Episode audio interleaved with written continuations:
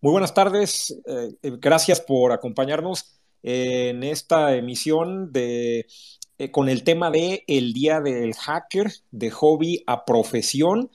Tenemos a José Cruz Bringas y Víctor Ruiz como invitados especiales. Eh, José Cruz, él es fundador de EasySec, es ingeniero en computación egresado de la UNAM y especialista en ciberseguridad. Ha participado en grandes proyectos en México y América Latina. Bienvenido, José. ¿Qué tal? ¿Qué tal? Buenas noches a todos. Muchas gracias por la invitación. Un gusto y un placer como siempre. Tenemos a Víctor Ruiz, él es fundador de Silicon, mentor del Centro de Ciberseguridad 05000, instructor certificado en ciberseguridad CSCT, es consultor de gestión de crisis especialista en ingeniería social y pen tester. Bienvenido, Víctor. ¿Qué tal? Muchas gracias por la invitación y de nuevo todo un gusto estar aquí con ustedes. Y tenemos a nuestros coanfitriones. Eh, tenemos a Verónica Becerra, ella es apasionada de la ciberseguridad con más de 10 años de experiencia en la materia, emprendedora, especialista en ciberseguridad y cofundadora de OffHack. Bienvenida, Vero. Hola, ¿qué tal? Mucho gusto. Buenas noches a todos. Está con nosotros también Raúl Ábalos. Él es emprendedor politécnico con más de 20 años de experiencia en infraestructura tecnológica y ciberseguridad, tanto en sector público como privado. Bienvenido, Raúl Ábalos. ¿Qué tal a todos? muchas gracias. Buena tarde. Nos acompaña Raúl León. Él es un apasionado por la seguridad, tiene más de 16 años de experiencia en tecnologías de la información en la parte de desarrollo de software, administración de sistemas e infraestructura y ciberseguridad. Bienvenido, Raúl León. Gracias, Inoue. Un gusto volver a, a escucharlos a todos ustedes y gracias por asistir. Y un servidor, Sinue Baez, profesional de las tecnologías de la información y analista de cultura digital.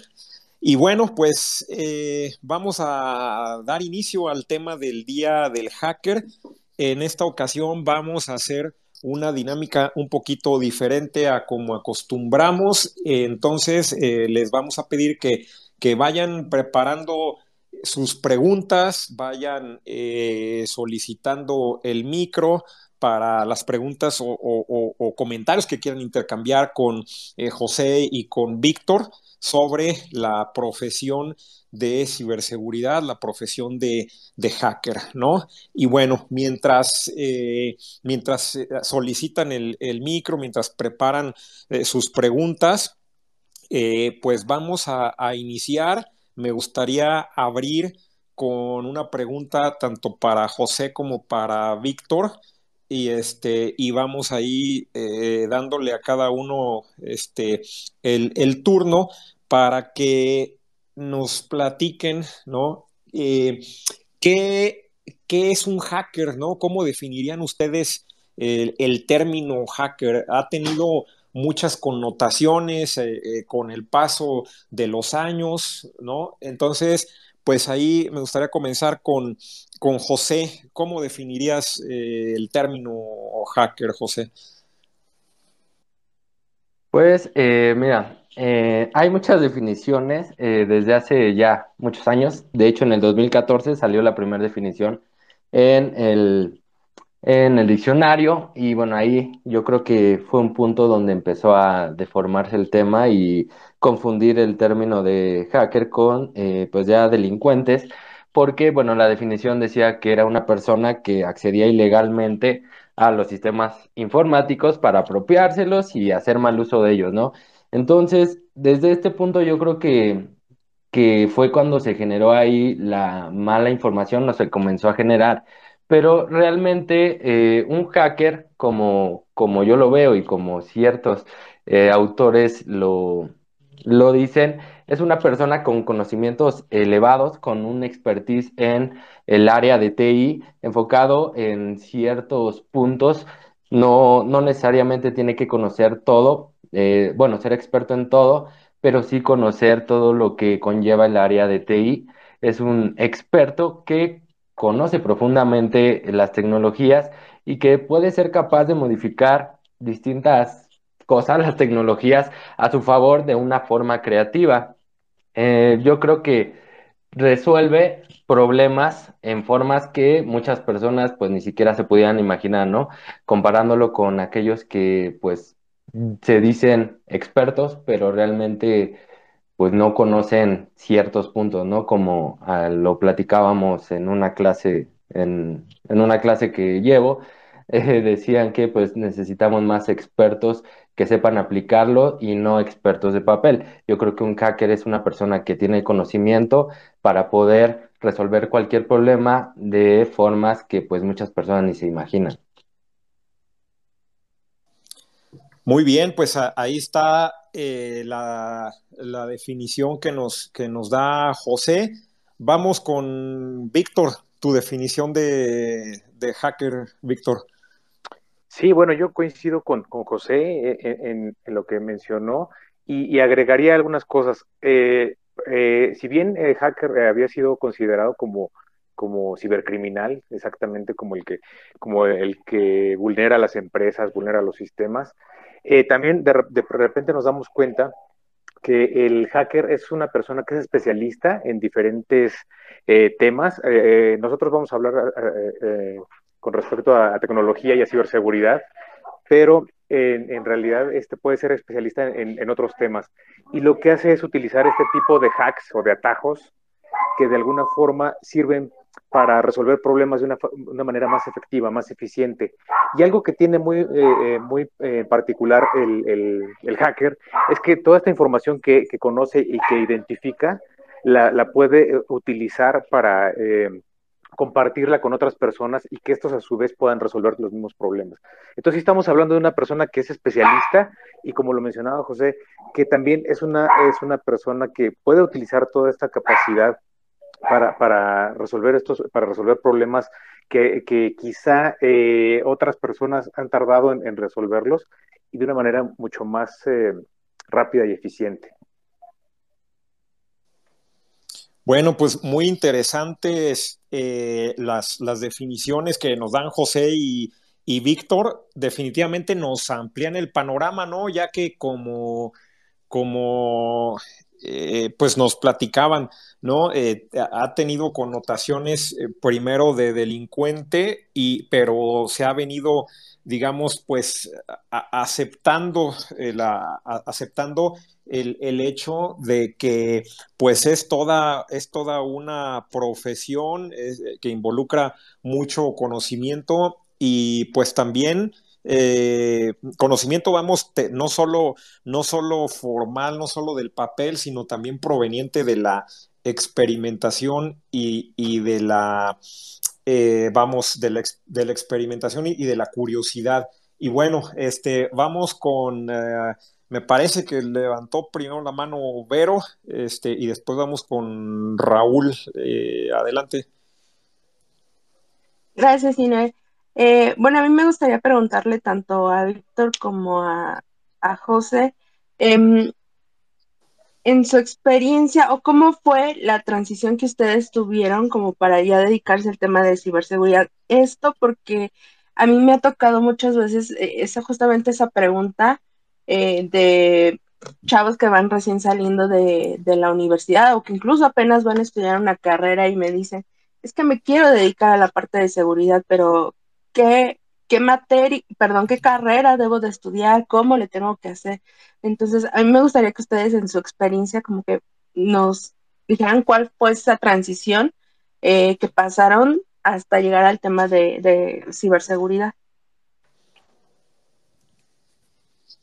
Ok.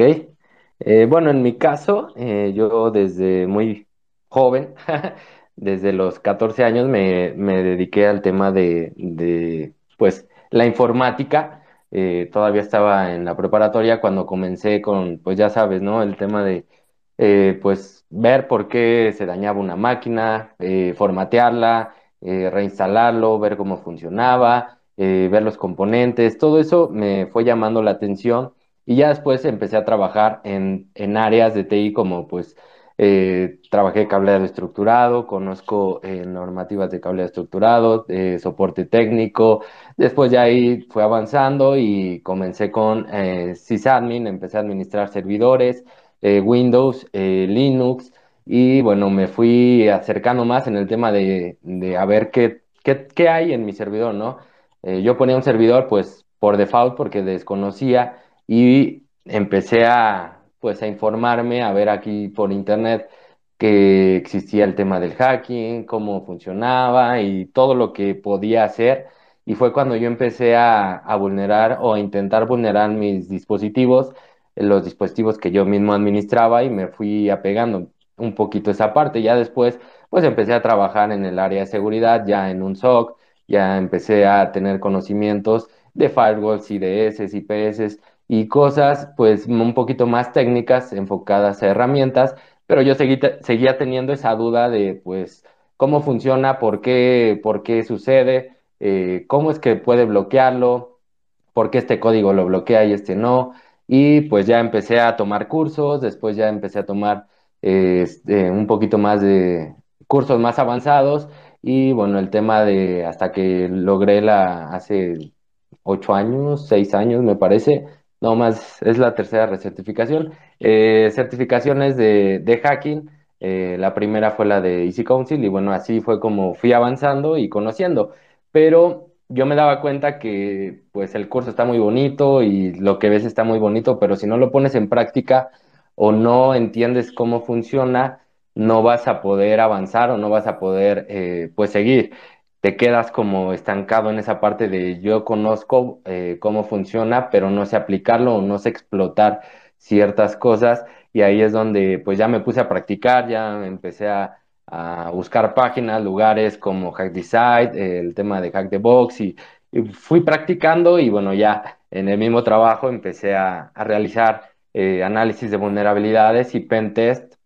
Y pues me fui dando cuenta de que no es lo mismo el curso a la realidad, ¿no? Hay cosas que, que no te imaginas que pueden suceder en, en, una empresa o que pueden tener, que te están bloqueando, cómo puedes avanzar, cosas de ese tipo que pues me, me fueron dando más curiosidad y seguir tomando cursos, seguir aprendiendo y bueno, hasta la fecha sigo, eh, sigo tratando de aprender eh, nuevas técnicas, nuevas formas de, de hacer las cosas, validar nuevos scripts, nuevos productos, nuevas cosas que nos ayudan para ese tema. Y pues ahí sigo tratando de, de no quedarme atrás porque aquí hay que estar todo el tiempo aprendiendo, todo el tiempo eh, buscando información, viendo qué hay de nuevo, qué se puede hacer. Y bueno, ahí todo eso, así fue como, como yo pude hacerlo, como yo eh, crecí en esta parte y bueno, sigo aprendiendo todo, todo el tema de, del hacking.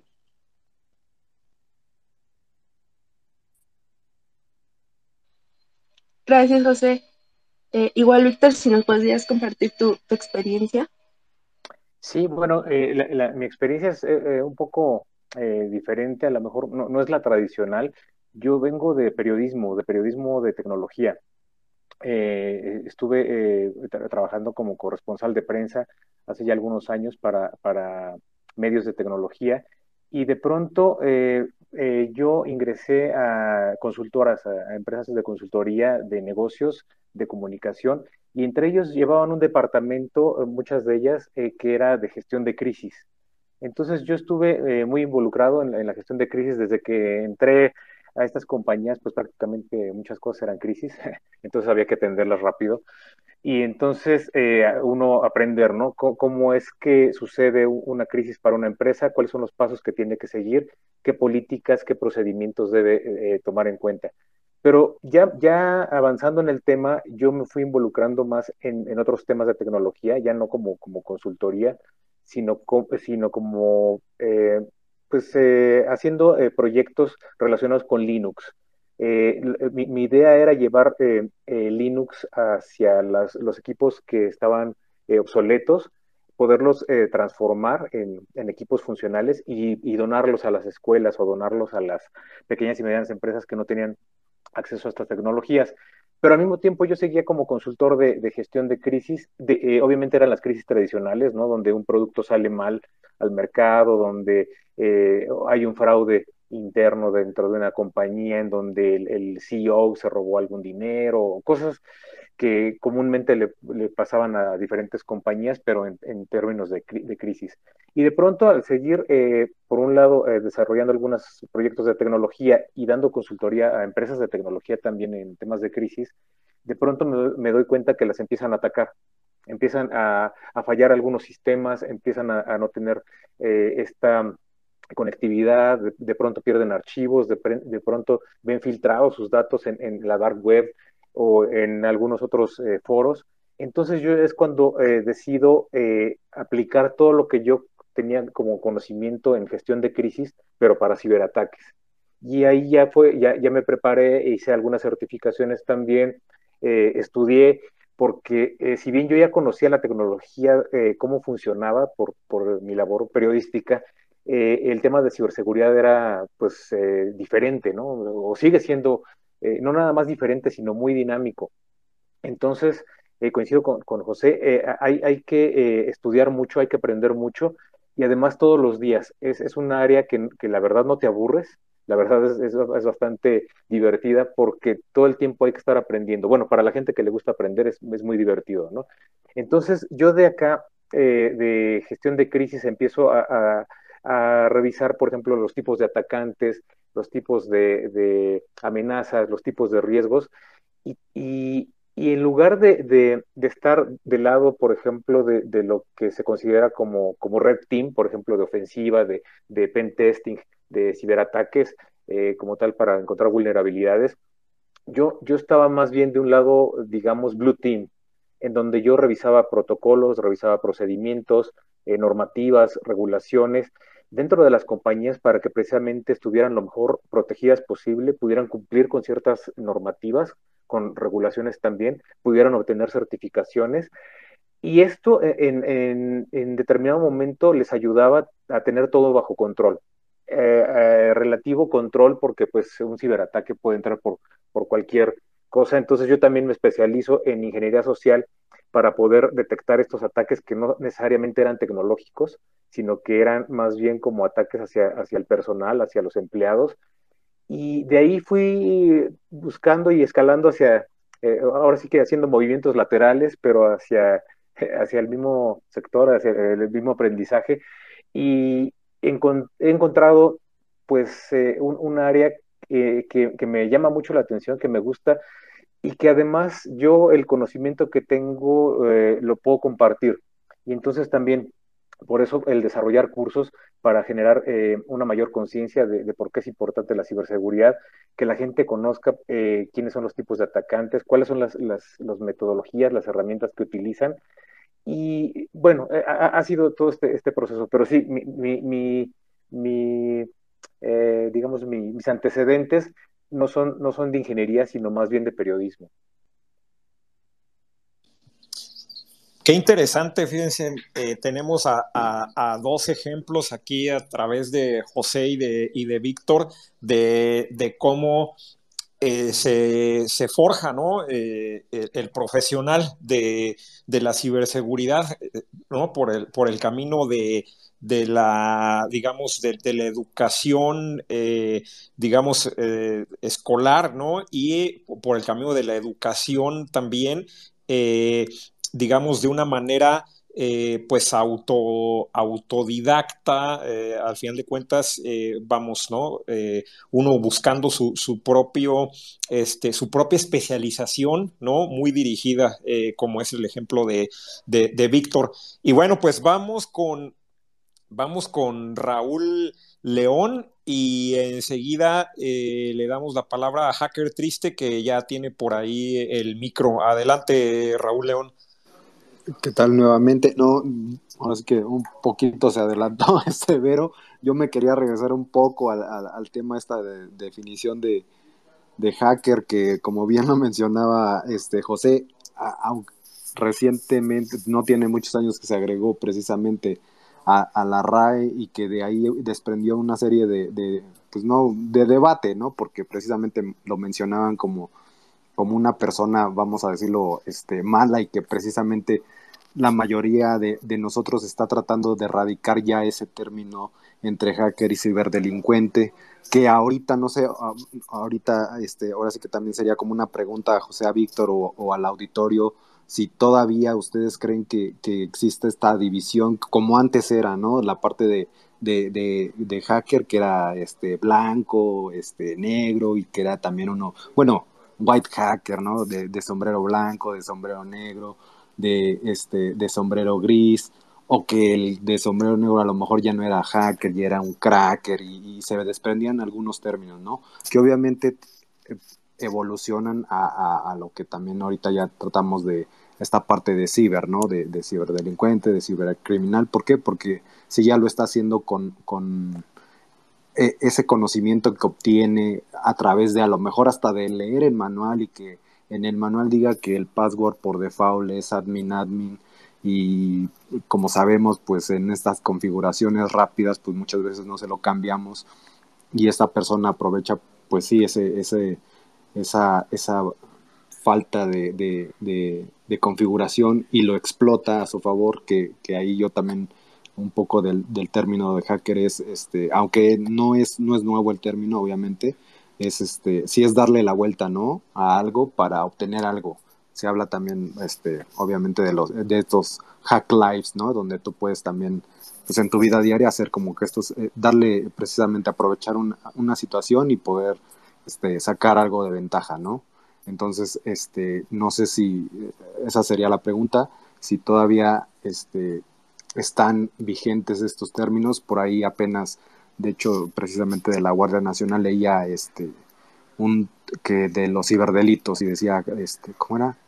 Cracking, cracking era uno de los ciberdelitos, pero este ni, ni siquiera a lo mejor, y, si estoy mal me corrigen, no está bien definido ni siquiera ese delito de cracking. Entonces, este sí me recordó esta parte del cracker, que antes era así, así se llamaba, o así lo, lo, mencionaban. Igual este, retomando otra vez, perdón, el, el tema de, de, este hacking, pues, pues, precisamente así se daba, ¿no? Hasta de, de, estas, de estas reuniones que hacían de los homebrew clubs, que eran precisamente darle, tú comprabas tu, a lo mejor tu equipo y, y, era darle la vuelta, ¿no? O sea, ¿qué, ¿qué, le podías, esa máquina que tú comprabas que a lo mejor era básica, ¿qué lo podía, cuál era el siguiente nivel que la podías llevar?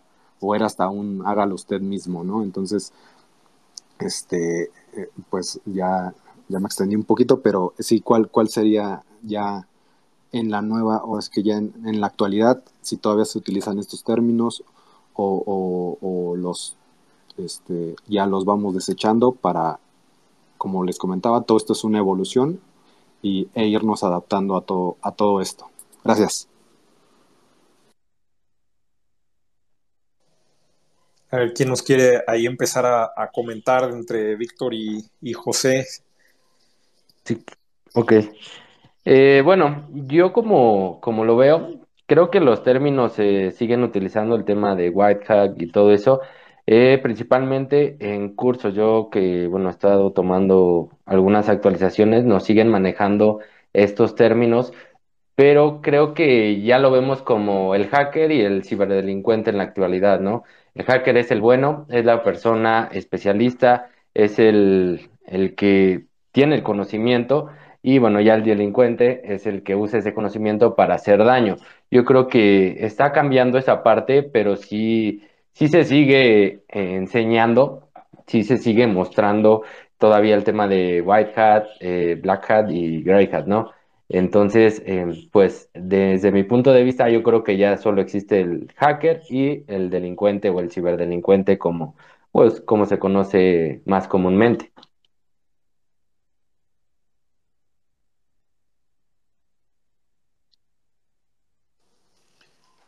¿Qué nos cuentas al respecto, Víctor? Sí, de hecho, eh, eh, como lo menciona José, yo también lo, he visto en diferentes cursos que todavía hay una división entre el, hacker de sombrero blanco, el sombrero gris, el sombrero negro, eh, yo creo que sirve todavía para hacer ciertas eh, categor categorizaciones dentro de algún curso y como que se entienda bien el tema.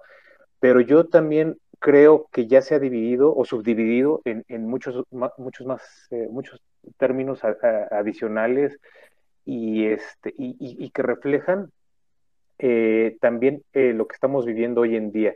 Por ejemplo, hoy ya un tipo de ciberatacante es un Estado-nación, ¿no? Un país que tiene los recursos suficientes para mantener un ejército de soldados que atacan o defienden dependiendo de lo que les ordene el gobierno, ¿no?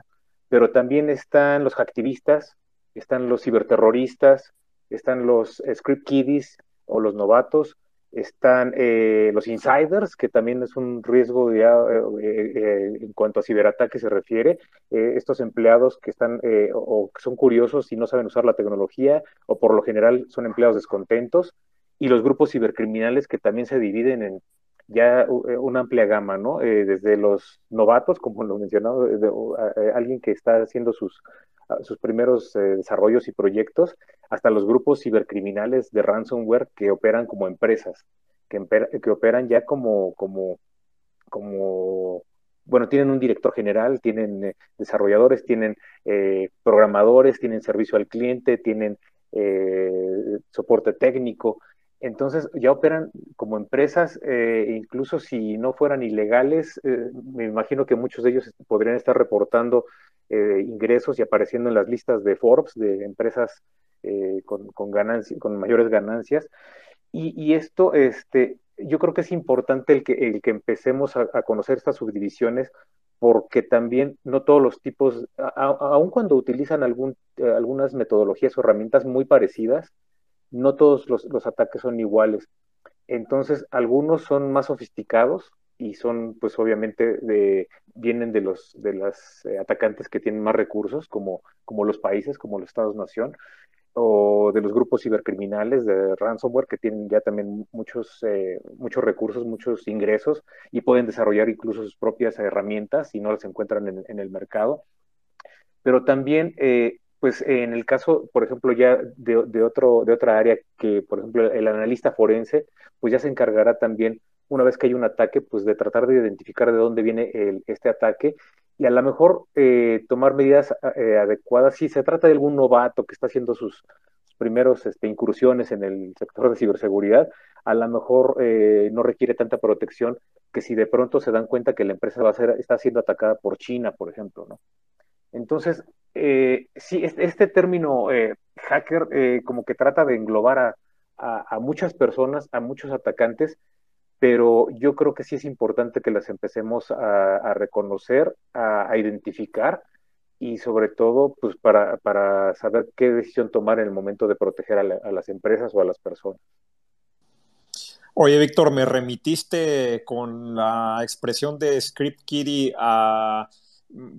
no sé, a finales de los 90, que fue cuando yo descubrí este, este término, eh, en donde eh, vamos como profesional de las tecnologías de información, digo, no soy especialista en ciberseguridad, pero como, como, como profesional tapes, al, final de cuentas, pues eh, te relacionas con, con, la materia, ¿no? Y, y, y en un momento dado a mí me parece que todos hemos sido script kiddies, ¿no? Cuando estás aprendiendo, te corres por ahí, te encuentras un script, ¿no? Y precisamente a eso se refiere, te encuentras una secuencia de instrucciones ya hecha por, por, un experto, ¿no? Y, te dice que hace tal cosa y pues bueno, lo corres y empiezas como a, meter los pies en el agua, ¿no? Eh, entonces, pues ya tenía mucho tiempo que no, escuchaba el, el, término.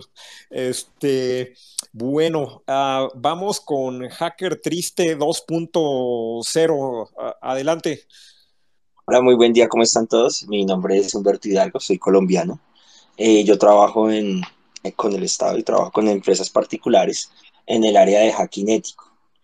Eh, aquí en Colombia me he consolidado y en, Estados Unidos me he logrado algunas certificaciones desde seguridad de la información de los sistemas, tengo certificado en gerencia de seguridad de la información, tengo certificación como hacker ético, análisis de riesgos y sistemas a la información, certificado de profesionalización en cuanto a seguridad de la información en la nube, certificaciones en sistemas de información encriptado, homologación. Em, tengo, soy profesional en gestión de la seguridad de sistemas, eh, de sistemas ISSC, de CISSP. Tengo también un máster en en análisis de Big Data. Eh, también trabajo con la parte de todo el sistema TI empresarial y fuera de eso manejo también la parte para investigación forense hacia la informática. Ahí, ahí hay una cosa, desde de, todo lo que les estaba escuchando, y es muy cierto el tema, el tema de los términos. El tema de los términos todavía funcionan, pero en, en, en, en, una parte que a mí considero muy relevante uh, de todos los años que yo he dedicado a esto y con, con, la experiencia que tengo, es la gente confunde mucho en lo que es un hacker y lo que es un, un, ciberdelincuente. La gente tiene la idea de pensar que un hacker es la persona anónima, un anonymous, que está detrás de un computador y ejecuta un programa o crea un programa para romper la seguridad. Si nosotros nos, nos miramos hoy en día, el error de principal en, en, en cuanto a los sistemas a, a, la seguridad de la información son errores de capa 8, es el error humano. Es muchísimo más fácil hackear a una persona por, en sus actividades diarias más que hackear un, un sistema informático. De, digamos así mismo, los sistemas de seguridad, los hackers están dentro de la, de la connotación, por ejemplo, en Colombia y en Estados Unidos, se denomina a la persona que crea sistemas de seguridad eh, para que la gente que nos escucha abajo más o menos, para que entienda algo de lo que nosotros hacemos, de lo que mucho, digamos en mi caso, a mí me pagan por romper los sistemas de seguridad, detectar las vulnerabilidades y explicar a las empresas cómo corregir esas vulnerabilidades o en su defecto crear las defensas necesarias para, para la vulnerabilidad. Pero es que el, el, el factor de, de, del hackeo en, en, en, cuanto, en cuanto a lo demás va más es por el error humano, por la participación humana. Eh, yo gracias a, yo comencé de forma empírica, terminé metiéndome en eso fue porque yo estudié psiquiatría, empecé por ahí, después me metí mucho con todo el tema de la ingeniería social y terminé pues desarrollando la parte de sistemas. Y creo que para, para este día como, como es el de hoy, de esta profesión, es yo creo que una de las principales partes de que debemos tener es generar conciencia a las personas de eso, que tenemos que cuidar nuestra información, nuestros datos personales y mirar sobre todo hoy en día con, el, con las debilidades que presentan la sociedad ante las redes sociales en donde exponemos qué comemos, a qué horas comemos, qué cosas compartimos y de ahí pasamos en día a compartir las contraseñas, sincronizar todas las cuentas con un solo correo en donde a través de phishing fácilmente se te pueden robar la contraseña de tu correo y eso le da acceso a todas tus redes bancarias, etc, etc, etc. Entonces quería compartir como esa parte y me gustaría hacer una pregunta respecto a Victoria y a, y a José. Dentro, de, dentro del desarrollo de su profesión, ¿qué es lo más complicado para ustedes para, para ayudar a las empresas a desarrollar un, un, sistema, un buen sistema de seguridad de la información? Ok. Bueno, lo que yo he visto y lo que me ha tocado padecer en estos, en estos puntos cuando ya se detecta y entregas un reporte con, pues con todo lo que se pudo hacer, con las vulnerabilidades eh, que existen y las que se pudieron explotar, el principal problema es que no comprenden la criticidad o las organizaciones dicen, ah, ok, no pasa nada, eh, ya sé que está ahí, voy a tratar de, cuidarlo, pero pues no, ahorita no voy a invertir, tal vez en un año, dos años vamos a poner algún control, pero por el momento no lo quiero. Y también otro tema es que lo hacen o muchas veces lo hacen solo por cumplimiento en alguna normativa o alguna solicitud de algún eh, proveedor, algún socio donde, donde piden ciertas cuestiones en materia de ciberseguridad y pues ellos ya cumplieron, entregan el reporte de vulnerabilidades y no generan su plan para poder remediar y para poder volver a hacer todo este proceso que pues se tiene que repetir y ahí es donde, donde creo que falla, ¿no? No lo hacen de forma consciente, aunque creo que algunas, las últimas organizaciones con las que hemos trabajado lo, es, lo han estado haciendo de forma que ellos quieren implementar la seguridad y están preocupados por la seguridad pero algunas otras sí lo hacen nada más por cumplimiento y no les interesa. Yo creo que ese problema lo veo bastante común en muchas empresas.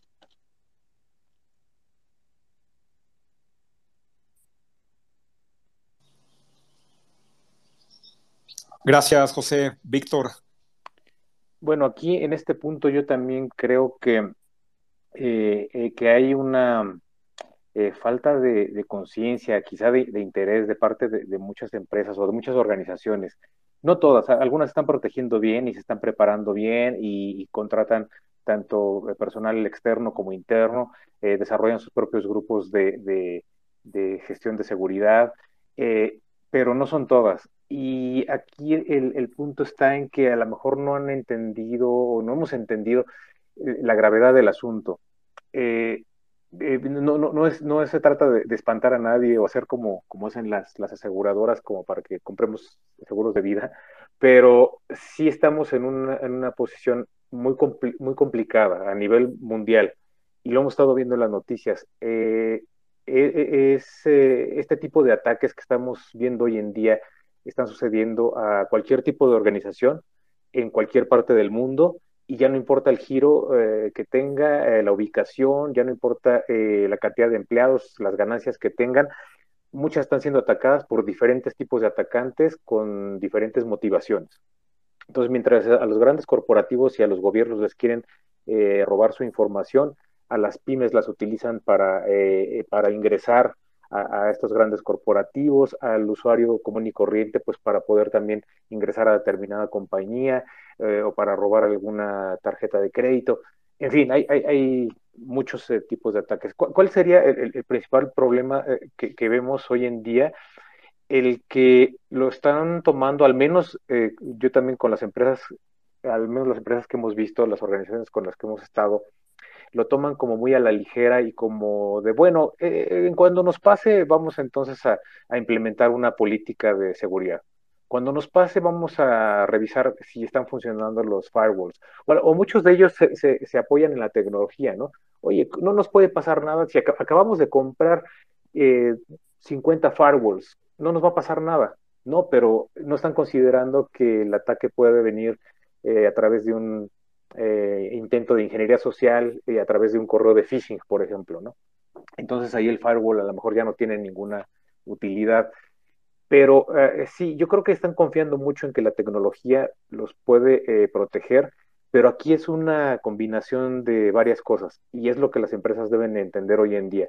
Se trata de proteger a la empresa a través de la tecnología, de, la más avanzada, de la que tiene los parches de seguridad, de la que está actualizada, de una capacitación y concientización a todos los empleados, a todos los niveles, y de una eh, regulación, bueno, más bien de una generación de políticas, también de, procedimientos, de, normas que apliquen a, toda la, empresa y a sus sucursales y a toda, que, que, sea extensiva a toda la, compañía o a toda la organización. De esta manera tenemos eh, diferentes niveles de protección, diferentes niveles de seguridad y sí hay que considerarlos todos. Eh, esa es, una invitación a las empresas, que no, no, se, no se escuden o no, o no crean que ya están protegidos por solo utilizar tecnología o por solo capacitar a su personal o por solo tener una buena política de buenas prácticas de seguridad. Las tienen que hacer todas. Eh, yo creo que en el futuro cercano una, una compañía tiene eh, su departamento de ventas, su departamento de marketing, el departamento legal, el de recursos humanos y también debe integrar uno de ciberseguridad. Ya tiene que ser parte de la compañía y ya tiene que estar funcionando eh, de forma eh, integral, digamos, que se, que se le tome en cuenta también, porque muchas veces también las compañías a lo mejor delegan mucha de esta información en el departamento de sistemas y las personas de sistemas son muy buenas en lo que hacen, pero a, lo mejor no todos están capacitados en ciberseguridad. Algunos empiezan a hacerlo y son muy buenos, pero hay otros que a lo mejor sus labores son muy limitadas a, gestionar los activos de, información, abrir cuentas de correo, a reparar la impresora, etcétera, o muchas otras actividades, ¿no? Pero aquí sí lo importante es que consideren que la empresa se protege al menos desde estos tres puntos eh, principales que mencioné, tecnología, capacitación de empleados y normativas. Muchas gracias a José y Víctor por sus respuestas para Humberto. Humberto, muchas gracias por tus aportes, por tu experiencia y por tu pregunta y pues saludos hasta Colombia, Parce. Eh, y bueno, pues antes de irnos eh, con Raúl y Vero, que tienen ahí eh, seguramente preguntas o comentarios, déjenme recordarles para quien recién se une que eh, pues estamos aquí en esta sesión para ustedes. Por favor, eh, con toda confianza, levanten la mano, soliciten el, el micro, cualquier comentario que tengan, cualquier pregunta, eh, pues estaremos encantados de, de, de, estarla platicando con ustedes. pues bueno, vámonos con Raúl Ábalos. Sí, gracias. Este, pues mira, yo completando un poquito la respuesta que le daban a, a Hacker Triste, eh, creo yo que también el principal problema, además de lo que platicó José y de lo que comentaba Víctor, es el tema de eh, hacer eh, o concientizar a las áreas directivas, a la gente del dinero, a los, a los dueños de las empresas, para que también sean partícipes de, de este tema de ciberseguridad porque como bien lo trataban, este, hay muchas ocasiones en donde este tipo de temas se los dejan solamente a la gente de sistemas, como bien comentaba Víctor, hay veces que ni siquiera tienen eh, una carrera o una especialización en ciberseguridad y, le dejan toda la responsabilidad a ellos. Este, cuando pues, como bien también comentaban, no solo es un tema de firewalls, un tema de, de seguridad de endpoints, ni nada por el estilo, sino es todo un, un, este, un tema que se tiene que atender de forma general dentro de las empresas, incluyendo la concientización de los empleados, el tema de, políticas, el tema de tecnología. Entonces, no se lo puedes dejar solamente un área de sistemas, ¿no? Entonces, yo creo que ese es un punto importante y yo creo que es de lo más difícil que por lo menos en experiencia propia creo que es lo que más cuesta trabajo. Eh, tratar de, involucrar a los directivos en este tipo de, de, de, proyectos, de decisiones. Y este, al final del día, eh, teniendo una buena comunicación entre todas las áreas, yo creo que se pueden llegar a buenos términos. Lamentablemente, sí, en Latinoamérica creo que hay poca inversión de todo tipo, no nada más económica, sino también en cuestión de, de enseñanza, en cuestión de tiempo, en cuestión de recursos humanos para el área de ciberseguridad. Eh, y yo creo que si se van mejorando todos esos aspectos, eh, pues vamos a empezar a tener empresas más seguras, ¿no? Eso es lo que yo pienso que, que, este, que podría completar ahí parte de lo que preguntaba Hacker Triste. No sé cómo lo vean. Sí, e, eso que menciona Víctor y que retomas, eh, Raúl, es, e, es algo que, no, que me parece que no podemos dejar de subrayar lo suficiente porque, eh, vamos, como, como lo señalaba Víctor, la, la tecnología, eh, pues no, por sí sola, no va a solventar todos estos problemas, es un componente de varios, ¿no? No le, no le van a salir manos y brazos para impedir prácticas que, que le corresponden al elemento humano y, esto se ve tanto en, el ámbito de la ciberseguridad como en el ámbito de los sistemas de información también. Eh, hemos visto muchas veces eh, cómo se venden las soluciones tecnológicas como una solución integral para una serie de problemas eh, donde, donde, donde hay una clara em, estoy buscando la, la palabra en, en,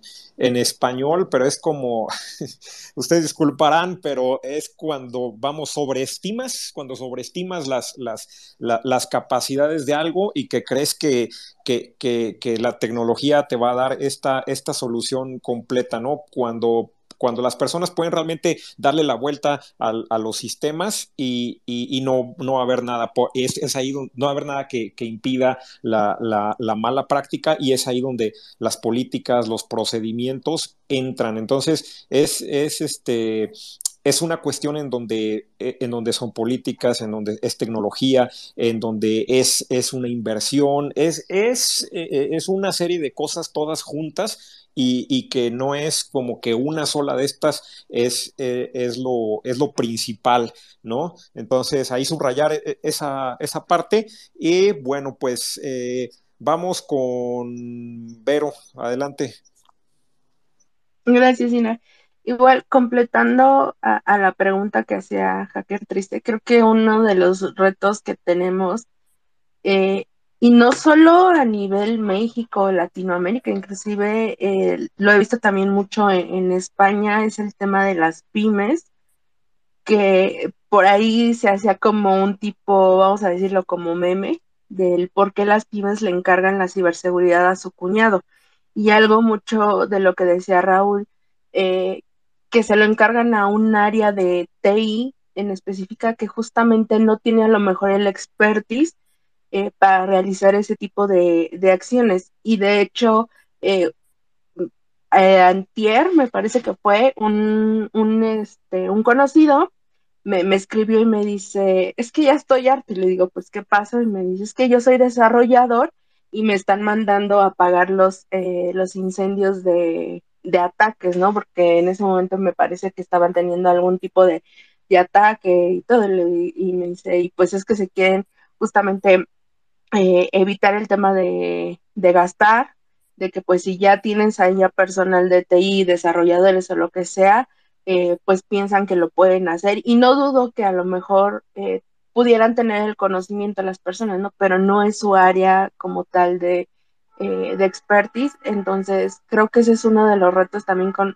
las empresas, ¿no? El, el que entiendan que para cada área hay un experto eh, y obviamente para cada área se necesita cierto conocimiento y experiencia para combatir eh, los problemas que en su momento se vayan dando. Entonces, eh, creo que ese es uno de los mayores retos que tenemos eh, con las pymes, sobre todo con las pymes, porque se tratan de, de, ajustar mucho su presupuesto sin saber que más adelante ese ajuste de presupuesto, pues lo van a necesitar por algún incidente, ¿no? Y lo hemos visto también que pues si a ciberseguridad le pongo un pesito, pero ya cuando estoy en el, eh, en el momento del incidente, pues no me importa cuánto cueste, pero necesito recuperar lo que se haya perdido, ¿no?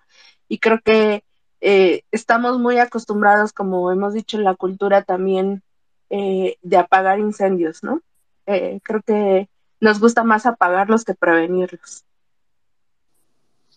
Sí, es que es un área que es eh, muy poco tolerante a la improvisación y a la, y a la subinversión, ¿no? Es definitivamente eh, un, área crítica. Y bueno, antes de irnos con Raúl Ábalos eh, y después con Hacker Triste, amigos, compártanos sus preguntas, sus anécdotas, sus vivencias, ¿no?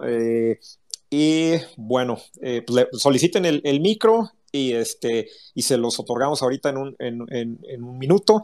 Y pues bueno, vámonos con Raúl Lávalos, adelante. Sí, fíjense que ahorita estábamos hablando del lado de, los hackers que, eh, o las personas especialistas en ciberseguridad que se encargan de la seguridad de las, de las empresas, ¿no? Como tal. Pero yo creo que también del otro lado, este, yo creo que eh, un principal problema que se ha tenido, y, creo yo que va muy bien con el, con el título de, del Space, es precisamente ese tema de, del hacker de hobby a profesión.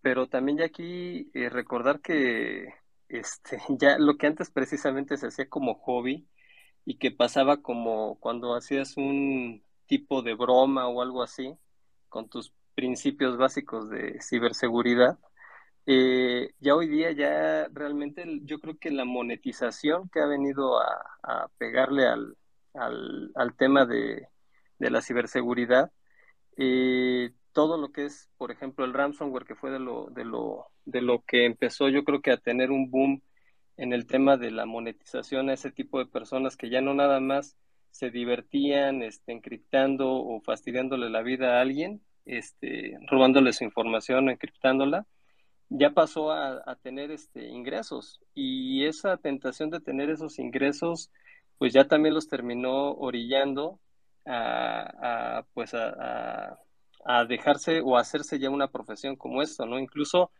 eh, hace poquito por ahí veíamos también ahí en las redes este algún caso, no sé si les tocó por ahí verlo, en donde ya incluso hasta este tipo de áreas ya o este tipo de, de grupos delincuenciales ya tienen hasta servicio al cliente, ¿no? O sea, ya este, te atienden por, por el chat y revisan si, si, si cayó tu depósito y si, y si no te desencriptó bien la información o lo que sea. O sea, ya realmente es un negocio, este, ya la profesión no necesariamente es profesión del lado bueno, sino también ya hay profesión del lado malo, ¿no? Este, esperemos no lleguemos al momento de, de tener que ofrecerles este, abrazos también, este, porque digo, creo yo que este, cada vez se va haciendo más, este, más grande este tema de, de la ciberdelincuencia, no sé cómo lo vean.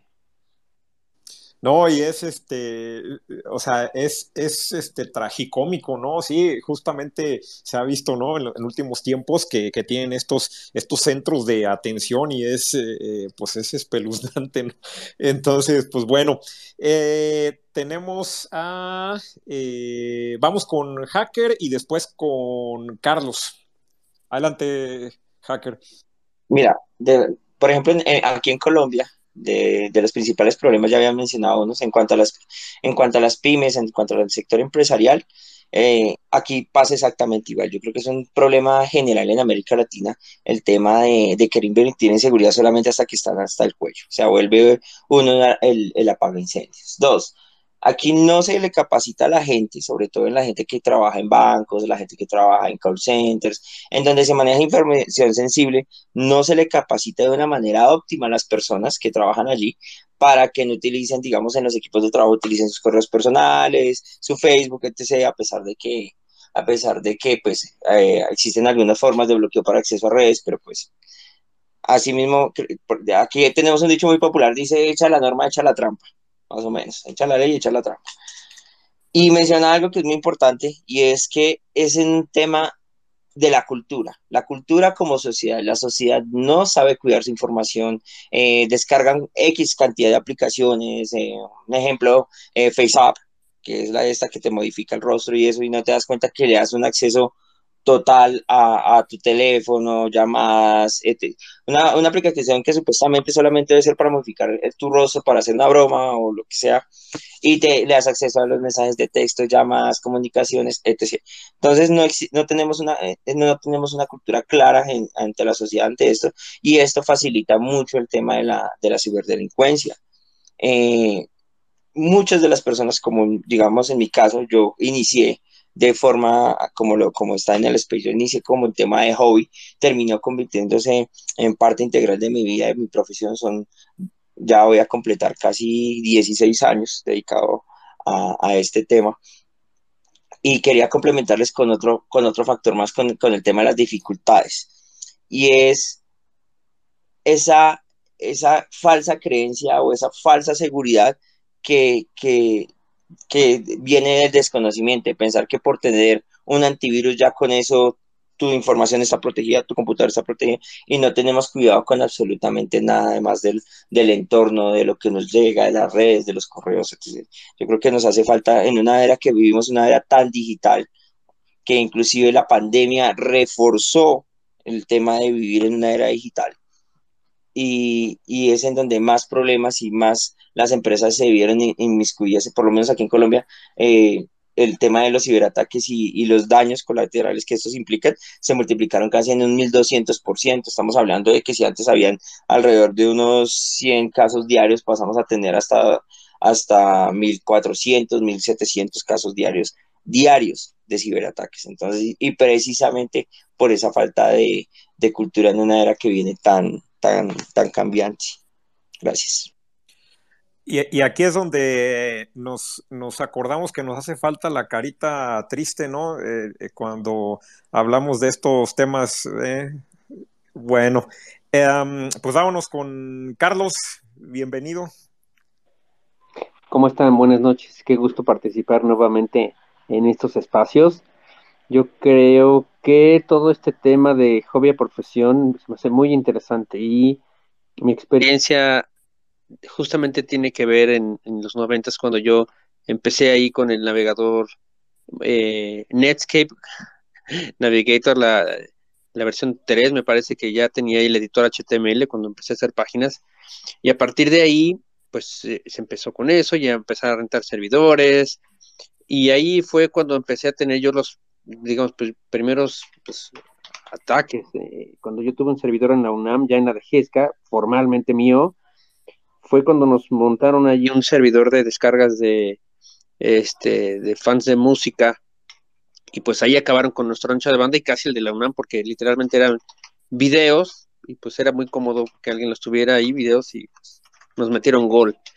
Y creo que a partir de ahí, con esa inocencia de pues, una página funciona y en realidad una página pues no bien hecha y no bien configurada, un server que es la puerta abierta justamente a vulnerabilidades, uno empieza a sacar el colmillo y a través de esos golpes, digamos, de, de, hackeos, empieza uno a ver, ah, pues mira, nos inyectaron C99.php y todos estos programitas que se subían y entonces ahí empezaron a analizar y a ver, ah, pues mira, sí funciona y entonces empieza uno a justamente a sacar el colmillo.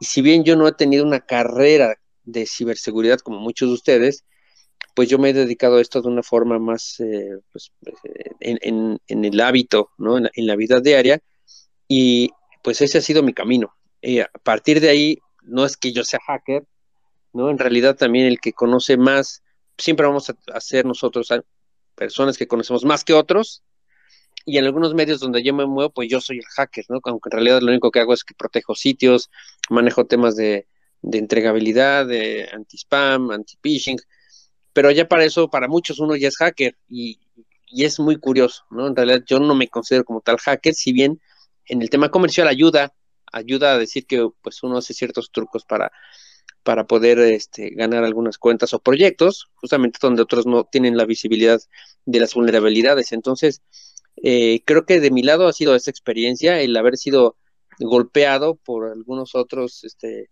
digamos, ciberdelincuentes, para usar los términos correctos, y a partir de ahí uno empieza a sacar el colmillo y a ser más, más cauteloso y a, empezar a protegerse. Muchas gracias, Carlos, por compartirnos tu, experiencia eh, y que nos remite a, buenos tiempos. Eh, y bueno, pues eh, ya tiene el micro FedEx Aguilar antes de, antes de ir con él yo quisiera eh, preguntarles a José y a, Víctor, eh, es un poco volviendo al, término, eh, al término hacker que ya hemos venido comentando, pues cuál es la, cuál es la acepción del término, etcétera. Pero a mí me parece que, que también se, se, está distorsionando hacia, hacia el abuso del término en el sentido de que cubre hasta, eh, vamos, eh, eh, cubre cosas que, en mi opinión no necesariamente son, este, son, como, son como hacks, ¿no? que son a lo mejor cosas muy básicas que caen en el área de, de más del fraude, pero vamos, al final de cuentas, pues pues como que sí hay un poco ahí del, del, asunto, pero realmente no, eh, son cosas que no tienen ya mucho oficio técnico porque están muy, muy automatizadas, ¿no? Eh, por ejemplo, cuando escuchamos que pues le hackearon su cuenta de, de, WhatsApp, ¿no? Eh, que lo vemos en, medios, ¿no? Y, y, bueno, pues si, si, si, vemos cómo, cómo se llevó a cabo, pues muchas veces es pues es algo, pues sí hay un componente de ingeniería social, y, pero, pero después, eh, vamos, ya no hay como que mucho más oficio técnico ahí. Eh, al menos es la impresión que, yo tengo de pronto, que, luego se exagera y se cae en un sensacionalismo, ¿no? Pero ¿cuál es su, cuál, cuál es su impresión ahí? Eh, José y, y Víctor, allá desde, desde su lado, ¿no? Desde el lado este, del especialista, ¿cómo, cómo se percibe esta, este uso que, se da en, medios? Sí, yo creo que, sí, como comentas, luego eh, hacen ahí un poquito de abuso en esa parte y, las herramientas, bueno, pues van evolucionando y pues eh, se automatiza todo Ahorita ya puedes tener tu servidor o montar un servidor ahí para enviar eh, phishing eh, bastante rápido y no es como antes que tenías que hacer mucho, mucho trabajo, te costaba levantar un servidor de este tipo un poquito, para poder enviar este tipo de ataques, ¿no? Ahorita ya todo lo que viene con automatización, inteligencia artificial y todo lo que eh, las herramientas que están utilizando los delincuentes, pues les ayuda mucho para, para disminuir el, el gasto energético, por así decirlo, y bueno, el costo del tiempo que, que tienen que invertir, ¿no? Para enviar ahí.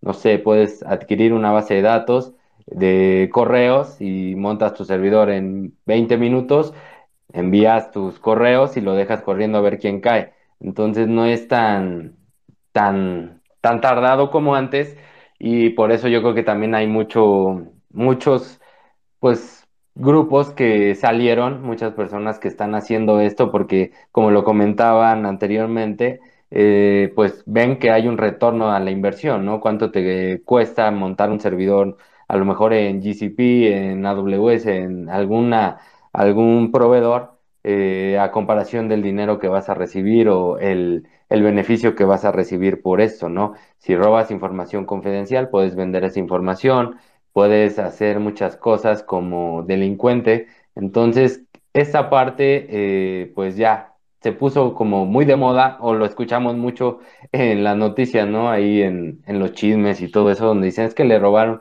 o le hackearon su cuenta, ¿no? Hablan términos así, le hackearon su cuenta y están publicando cosas que no es, le robaron sus datos, eh, le robaron información y es cada vez más común verlo, ¿no?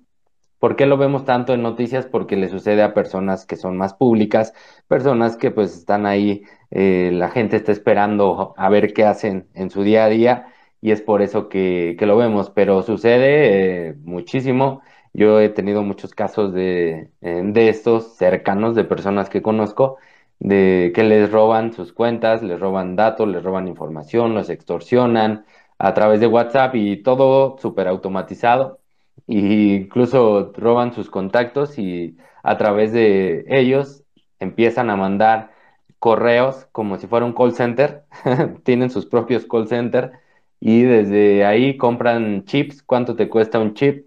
Eh, compras 20 chips de alguna telefonía y empiezas a mandar mensajes de forma automatizada, ¿no? A través de algún script que generes mm, algún lenguaje de programación, puedes enviar eh, automatizado todo esto y generas ahí bastantes problemas.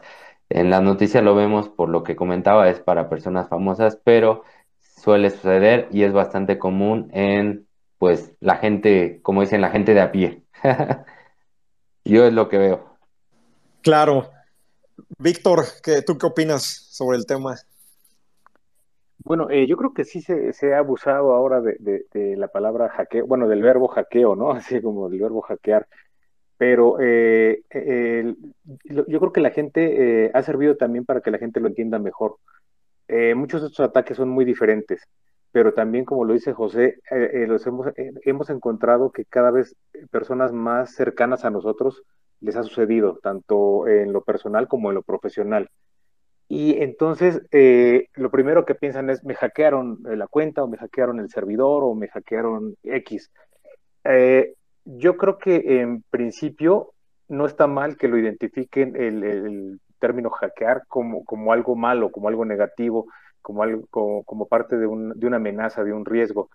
Sin embargo, yo creo que tenemos que ir avanzando en, estos temas para que ellos puedan, bueno, la gente y las empresas puedan identificar estos tipos de, ataque. Muchos, muchos de estos eh, sí son provocados por cibercriminales que tienen eh, eh, un staff o tienen un, digamos, personal dedicado a, crear perfiles, a buscar perfiles, a encontrar personas que les puedan servir para diferentes tipos de, ataque y entonces les lanzan ataques de ingeniería social, correos de phishing, pero hay otros hacks, por así llamarlo, otros ataques que en donde el usuario eh, eh, tiene mucho que ver, ¿no? Eh, son, los principales vectores de ataque, son, personas que, que, por un descuido dejan abierto algún, algún servicio, alguna aplicación, algún puerto, y entonces un cibercriminal que constantemente está buscando oportunidades, pues por ahí se mete, ¿no?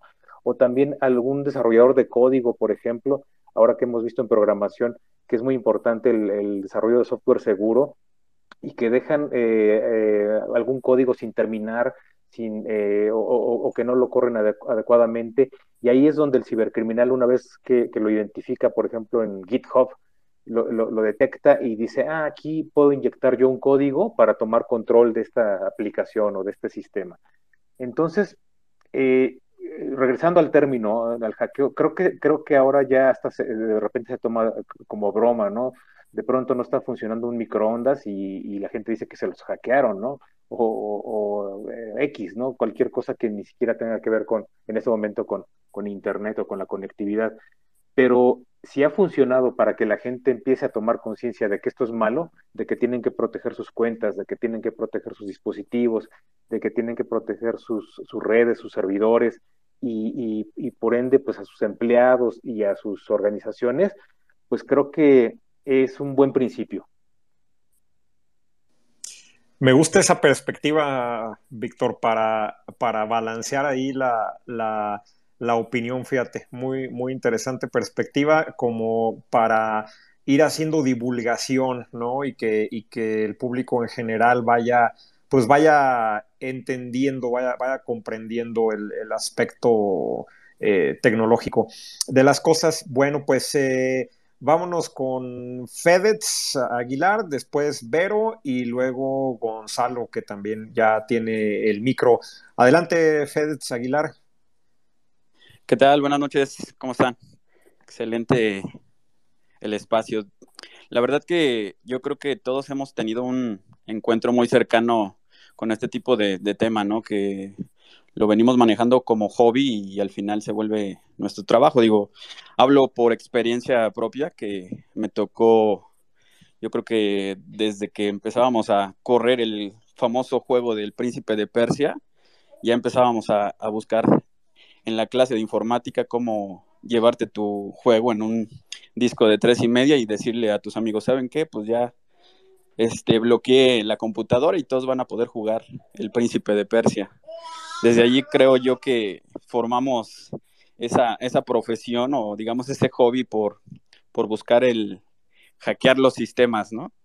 Y, y en efecto, ¿no? La, la palabra este, hacker, hackear o hacktivistas, pues sí, sí, enfoca demasiado este, la palabra y, yo creo que pues ya ahorita de lo que han platicado varios, este, hemos encontrado que la, mejor forma de experimentar es esto, la curiosidad, ¿no? Que, que siempre nos lleva a encontrar ese tipo de pues errores, fallas, y, y de ahí pues saltamos a esto que es proteger, ¿no? Ya, ya sea en el caso tu propia computadora y ya después, ya en mi caso que ya estoy experimentando con este, redes empresariales, pues e, eso es lo padre, ¿no? Que uno empieza desde, este, desde abajo, desde los comandos, y ya después se viene el trabajo, ya después ya no te gustan las juntitis y, y todo lo demás que sigue con, con pues, la seriedad, ¿no? La, la, la, parte que ya es lo fuerte para poder este, impulsar este, esta profesión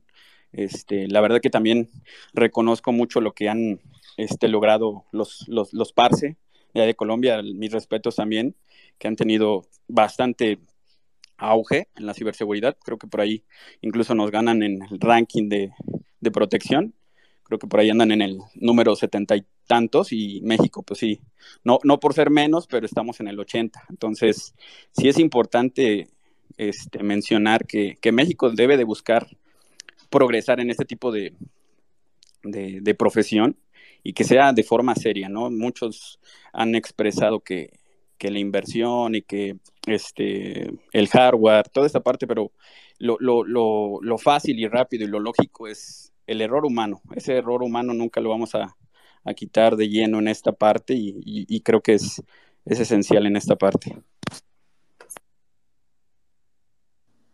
Muchas gracias, eh, Fedez. Pues sí, como que nada más nos falta tantito, ¿no? Habrá que, habrá que aplicarnos. Eh, bueno, pues eh, amigos, seguimos invitándolos a, que nos compartan sus anécdotas, eh, vivencias, experiencias, sus preguntas para José, para Víctor.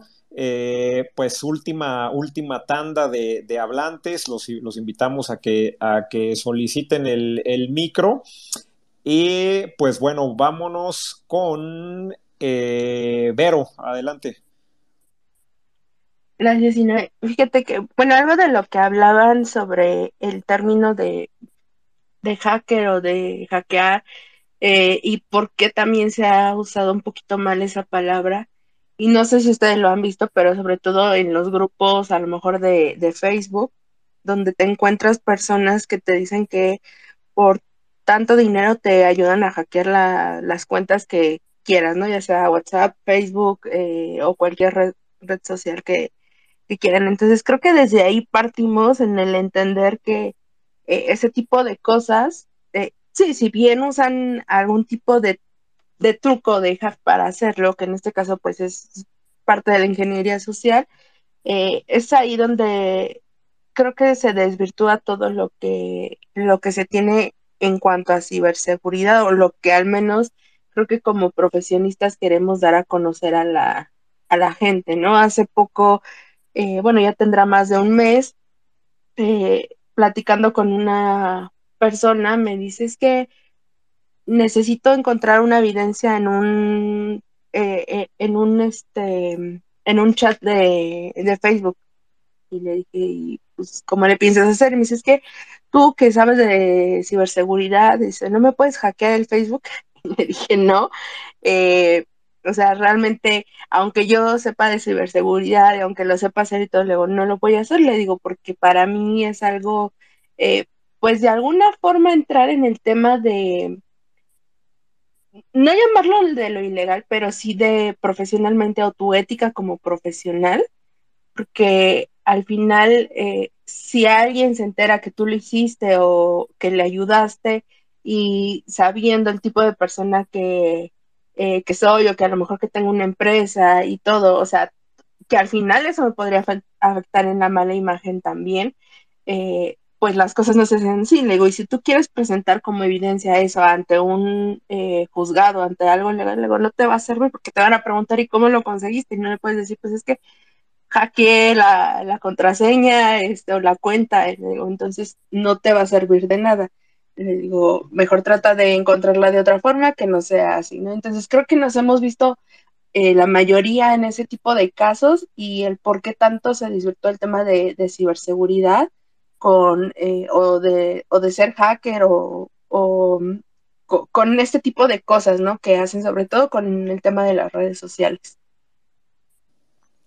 con todo gran poder viene una gran responsabilidad, Vero.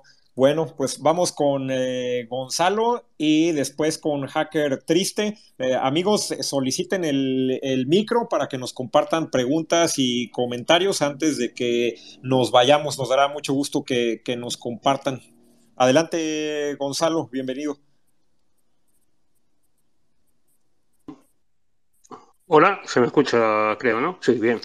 Eh, primero que nada, eh, felicitaciones a todos por animarse a hacer esto. Eh, felicitaciones a todos los currículos que han nombrado. Hay una bestialidad de currículum aquí, de mucho conocimiento. He aprendido mucho de todos los que han hablado. yo no soy, no estoy encargado de ciberseguridad, soy programador, pero estamos en un punto donde la programación y la ciberseguridad se encuentran. Bueno, recién hablaba Víctor, creo que era eh, hablaba justamente de que una mala programación es una puerta abierta al hackeo.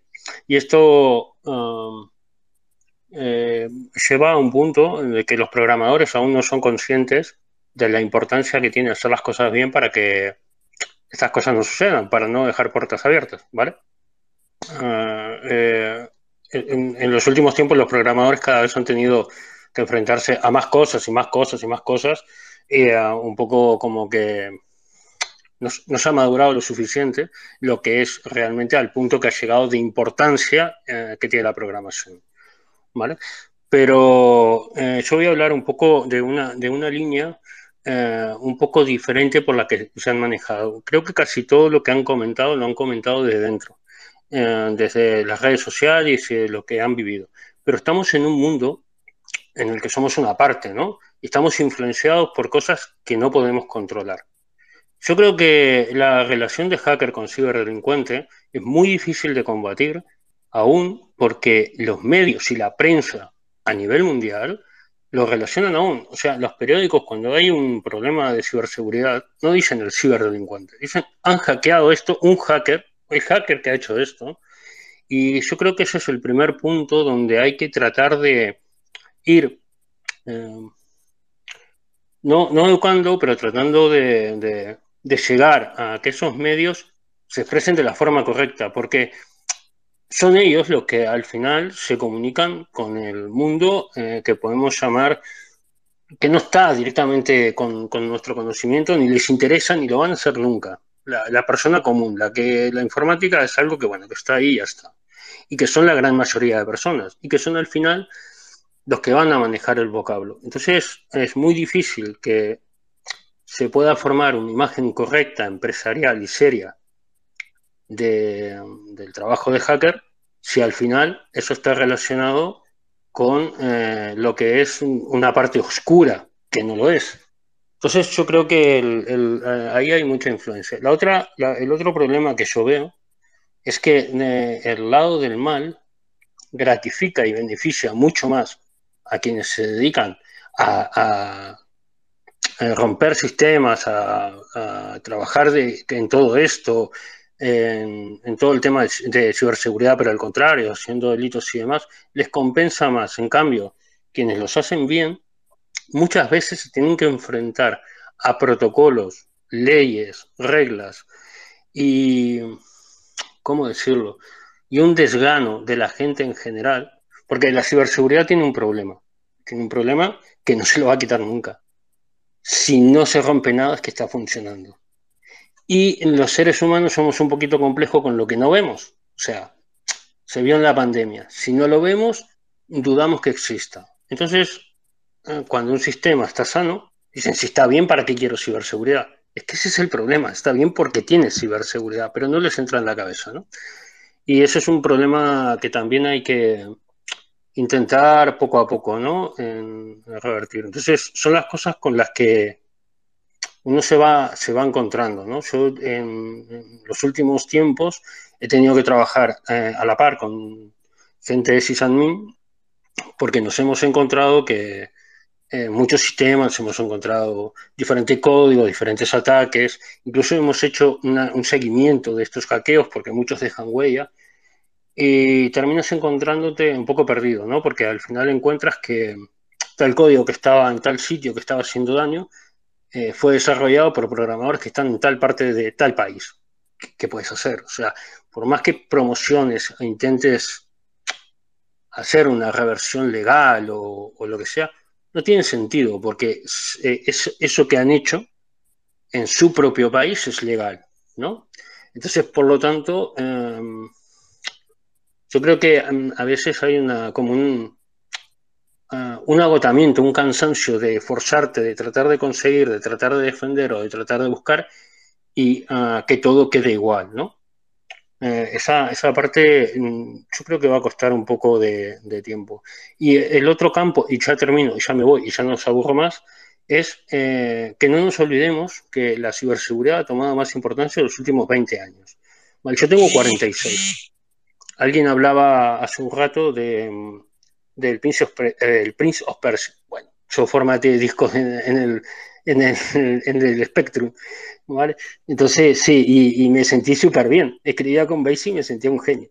El tema es que en, eh, en las oficinas, eh, mucha gente que tiene muchos años ya trabajando en oficinas y demás, cuando empezaron a trabajar con ordenadores, todo esto no, no era tan así, no era tan grave. Entonces, toda esta cultura que seguramente están educando a la generación siguiente, no tienen en su cabeza, en, su forma de aprender esto, eh, este nivel de importancia. Y esto a veces, estas personas se han convertido a veces en jefes y se han abstraído del, trabajo en, ordenadores.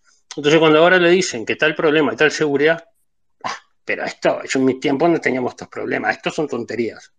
Y esto también es otra cosa que yo creo que es cultural y que es eh, generacional.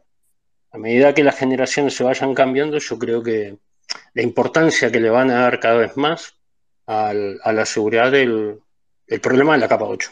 Pero aparte, que la capa 8 no está ni siquiera pero ni, cerca de haber llegado a un punto de decir, estos son los problemas de capa 8, porque como esto evoluciona tanto, siempre hay un nuevo problema y siempre hay algo que arreglar. Y eso, en cierta manera, aunque eh, nosotros aprendemos y lo llevamos adelante y demás, ¿no? Tanto la gente de programación, de seguridad y todo, también produce un poco de, de agobio que la gente que de esto lo ve como algo, o sea, que en su vida es sí que es importante, pero que no es lo principal de su trabajo, eh, todos los días tengan que estar viendo nuevas cosas, cambiando nuevos protocolos y no esto. Esta, saturación también este, es un, factor que influye en, el valor o la importancia que le den a todo lo que, lo que sea. Y, um, y ya terminé. Y muchas gracias de verdad por toda esta conversación y esta charla que habéis tenido. Y um, al hacker triste, eh, te has llevado todos los, los máster y todos los, diplomas. No has dejado ninguno para nadie. ¿eh? Cuidarse y gracias por escuchar. Muchas gracias, Gonzalo, por el aporte. Eh, toda esta parte, todo este resumen que hace sobre el estigma del hacker y cómo la cultura popular los percibe, pues nos revela que hay ahí una tarea que, pues no sé, será social y profesional. En fin, todo un tema que se puede desprender de ahí. Muchísimas gracias. Y bueno, pues vámonos con, eh, con Vero y luego con Hacker Triste y para posteriormente ya hacer un cierre de esta charla. Adelante, perdón, sigue Hacker Triste, adelante. No, eh, quería complementar algo de lo que estaba escuchando y, en eso estamos totalmente de acuerdo. Los medios juegan un papel muy importante respecto a lo que es la, la, la profesión de, de, lo que representa el, el ser hacker. No, aquí en Colombia se, se, tiene una creencia muy, muy coloquial de que es una persona estilo como lo, lo ha vendido Hollywood, porque es que no, también, no solamente son los medios eh, periodísticos, sino también Hollywood ha hecho una parte inherente con películas como Surfish o este estilo, en donde es una persona que se dedica a estar detrás de un computador secreto con una identidad desconocida, etc. Entonces, sí hace falta, y hace mucha falta que, la sociedad aprenda a entender un poquito de respecto al trabajo que uno desarrolla, porque es en pro y en bienestar de la sociedad en general, es en, bienestar de las empresas, es en bienestar de, todo el mundo. Lo que uno hace dentro de la profesión es dar herramientas y ayudas para protegerse a sí mismo a la información, eh, guiar, eh, consolidar un trabajo bastante fuerte para, para que también se vea un tema de la libertad. Recordemos que otra parte de, de, lo que respecto a las crackers, a las personas o a los ciberdelincuentes, coartan la libertad de las personas a través de, de, la extorsión, el chantaje o cuando lo roban. Entonces también es un tema de libertad, una libertad de expresión, una libertad de expresión sana y que venga consecuente con ello. Y algo de lo que decía Verónica tiene toda la razón, hay una parte en donde la ética para este medio es fundamental. El, desviar del camino, bien sea por, por, por, lucros económicos y demás, digamos, en, en, mi caso, hablando de una experiencia personal, me pasó que estaba trabajando con una empresa de telecomunicaciones y el mismo gerente de la empresa en ese momento me estaba ofreciendo dinero para que le ayudara a clonar la, la SIM card de la, de la ex esposa para ver en qué andanzas tenía. Entonces, si como sociedad, si como sociedad no logramos entender que, que hay una ética en este trabajo, y, que es necesario, eh, va a ser muy, muy, muy difícil poder avanzar también como, como personas. Gracias. Muchas gracias, hacker. Vamos con Vero. Justamente igual retomando el tema de, los medios, em, creo que también los medios han desvirtuado un poquito este eh, término porque cuando llega a pasar algún incidente, siempre es nombrado la palabra hacker, ¿no? Y lo hemos visto en muchos medios, inclusive bastante grandes.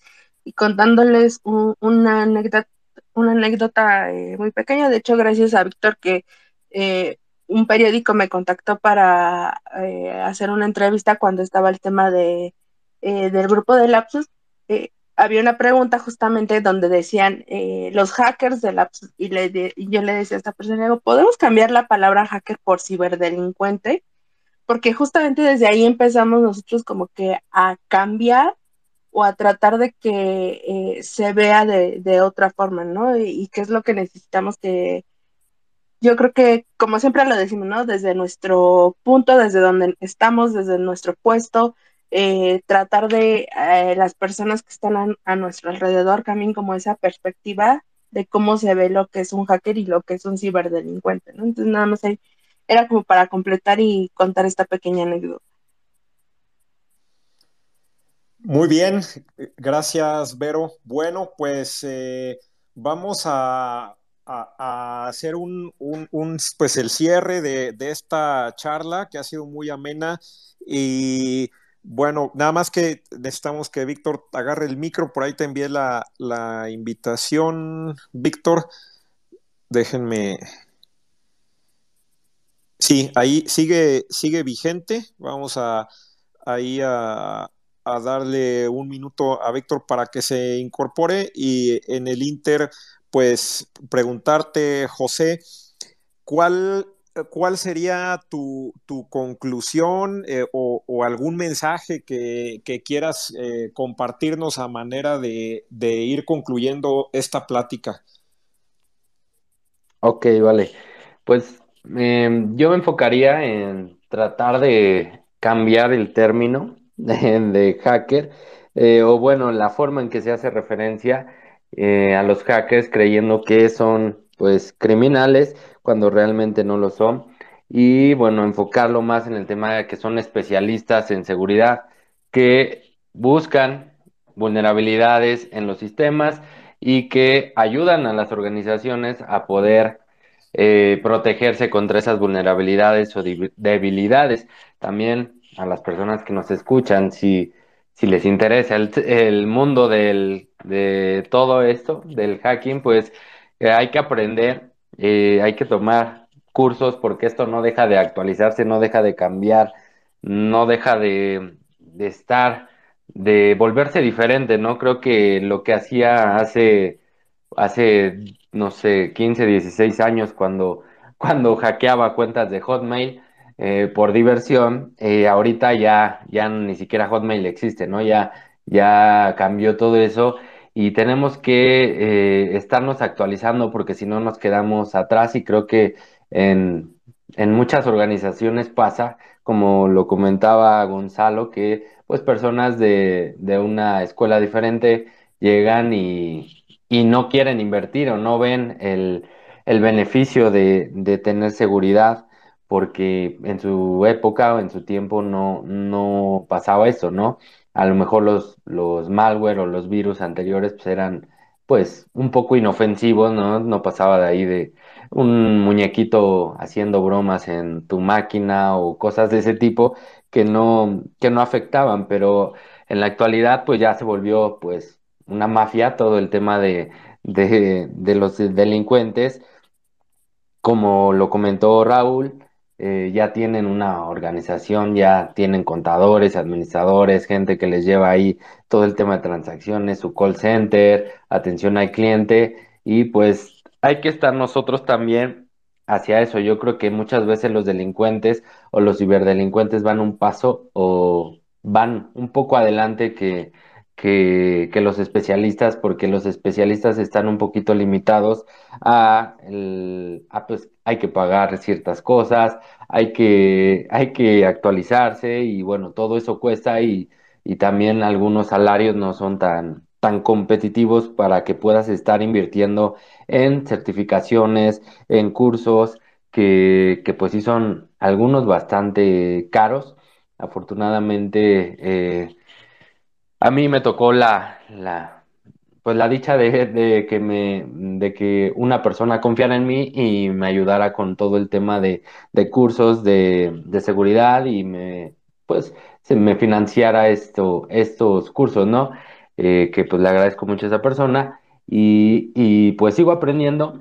Yo creo que, que el objetivo principal es tener la curiosidad de ver cómo funcionan las cosas, que si sale un nuevo ataque, yo soy mucho de, no sé, vi, ya salió una nueva vulnerabilidad hoy, pues buscar, eh, yo instalar un servidor, un aplicativo con esa vulnerabilidad y yo vulnerarla para saber cómo es que funciona, cómo se trabaja y cómo puedes también eh, pues bloquearla, ¿no? Porque también sabemos, nos dice el fabricante, hay que actualizarlo eh, ya, ¿no? Es, una, es un update de urgencia, pero pues las organizaciones no pueden parar su operación de, nada más porque el fabricante lo dice.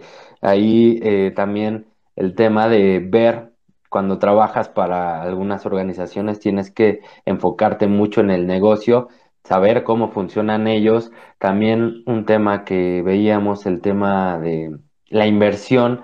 Eh, me pasó hace poco una organización que eh, me decía, no, es que para cumplir esta normativa me están pidiendo instalar un firewall que tenga IPS, tenga IDS a nivel red, IPS también eh, a nivel local, y bueno, hay muchas herramientas de seguridad que necesitaban para, para el ISO 27001 y pues le digo, mira, te sale, no sé, por ejemplo, te salen un millón de, de, dólares, ¿no?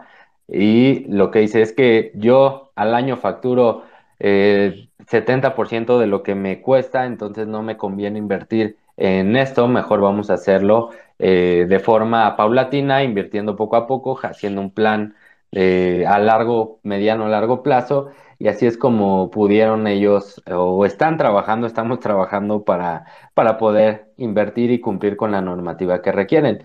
Entonces, también como especialistas tenemos que ayudar a las empresas a que, aparte de, de que estén seguras, a tratar de que pues lo vean como un beneficio, a tratar de no afectar el negocio, porque también el tema de, de cuando tú te dedicas a hacer análisis o pentest, puedes afectar la operación del negocio y se tiene que hacer de una forma pues eh, conforme a la operación y conforme a lo que trabaja la organización. No puedes enviar un ataque a todo, no puedes enviar un escaneo masivo a toda su red, nada más porque, porque ya te autorizaron un pentest o un análisis. Entonces, ahí es donde el especialista también en la parte del estudio en pues también tienes que ver un poquito de finanzas, un poquito de, operación, un poquito de, otro, de otras áreas que, que, también se, en algún momento de tu trabajo llegan a, juntarse y que necesitas para poder explicarlo a, pues a los directores o a los dueños, ¿no? En caso de, de las pymes, que les sea pues más comprensible. Yo creo que muchas veces también como especialistas usamos términos muy técnicos o tecnicismos que ellos no comprenden y pues les cuesta trabajo, por eso no le ven el valor. Entonces hay que seguir estudiando, hay que seguir aprendiendo y enfocarnos en cuando trabajamos para empresas, en cuidar el negocio y hacer pues un bien al negocio en lugar de afectarlo, ver por él y trabajar de la mano con todas las áreas que hay y pues a seguir estudiando, a seguir aprendiendo, tomando cursos y capacitándose. Muchas gracias, José. Eh, vamos con Víctor, tus conclusiones o algún mensaje que, quieras darnos. Sí, bueno, en, ese tema eh, nuevamente de, de, lo que significa eh, ser hacker, ¿no? Y, de, y, de, y en general de la ciberseguridad coincido con, José. Yo creo que eh, eh, la, herramienta más importante que, tenemos que desarrollar hoy en día es el aprendizaje, la capacidad de aprender. Los cibercriminales nos llevan mucha ventaja, la verdad, eh, lo hemos visto tanto en, conocimiento como en, técnicas de ataque, en metodologías, nos, nos llevan mucha ventaja. Pero, ¿por qué nos llevan ventaja? porque ellos eh, aprenden eh, para, pues, para vulnerar a las empresas, ¿no? para, para dañar a las, a las organizaciones, para dañar a los usuarios. Eh, en cambio, un, especialista en ciberseguridad se prepara mucho, como le mencionaban, para proteger un negocio. Y aquí, pues, no es, no, es, no es, lo mismo el, el, tratar de proteger una compañía que tiene determinados recursos, determinadas limitaciones, incluso a su personal, que un cibercriminal que está buscando eh, vulnerar a cualquier tipo de empresa que, se lo permita, ¿no? Que, no tenga seguridad. Pero, ¿qué, es lo, más importante, bueno, lo que considero más importante?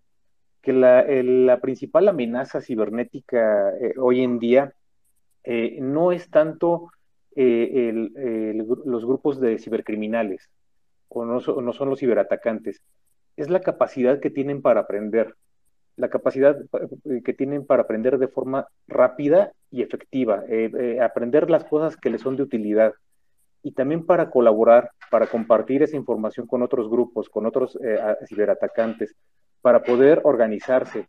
Es algo que nosotros no hemos desarrollado como, como especialistas en ciberseguridad. Muchos trabajamos de forma independiente o, no nos conectamos con otros o no nos compartimos información.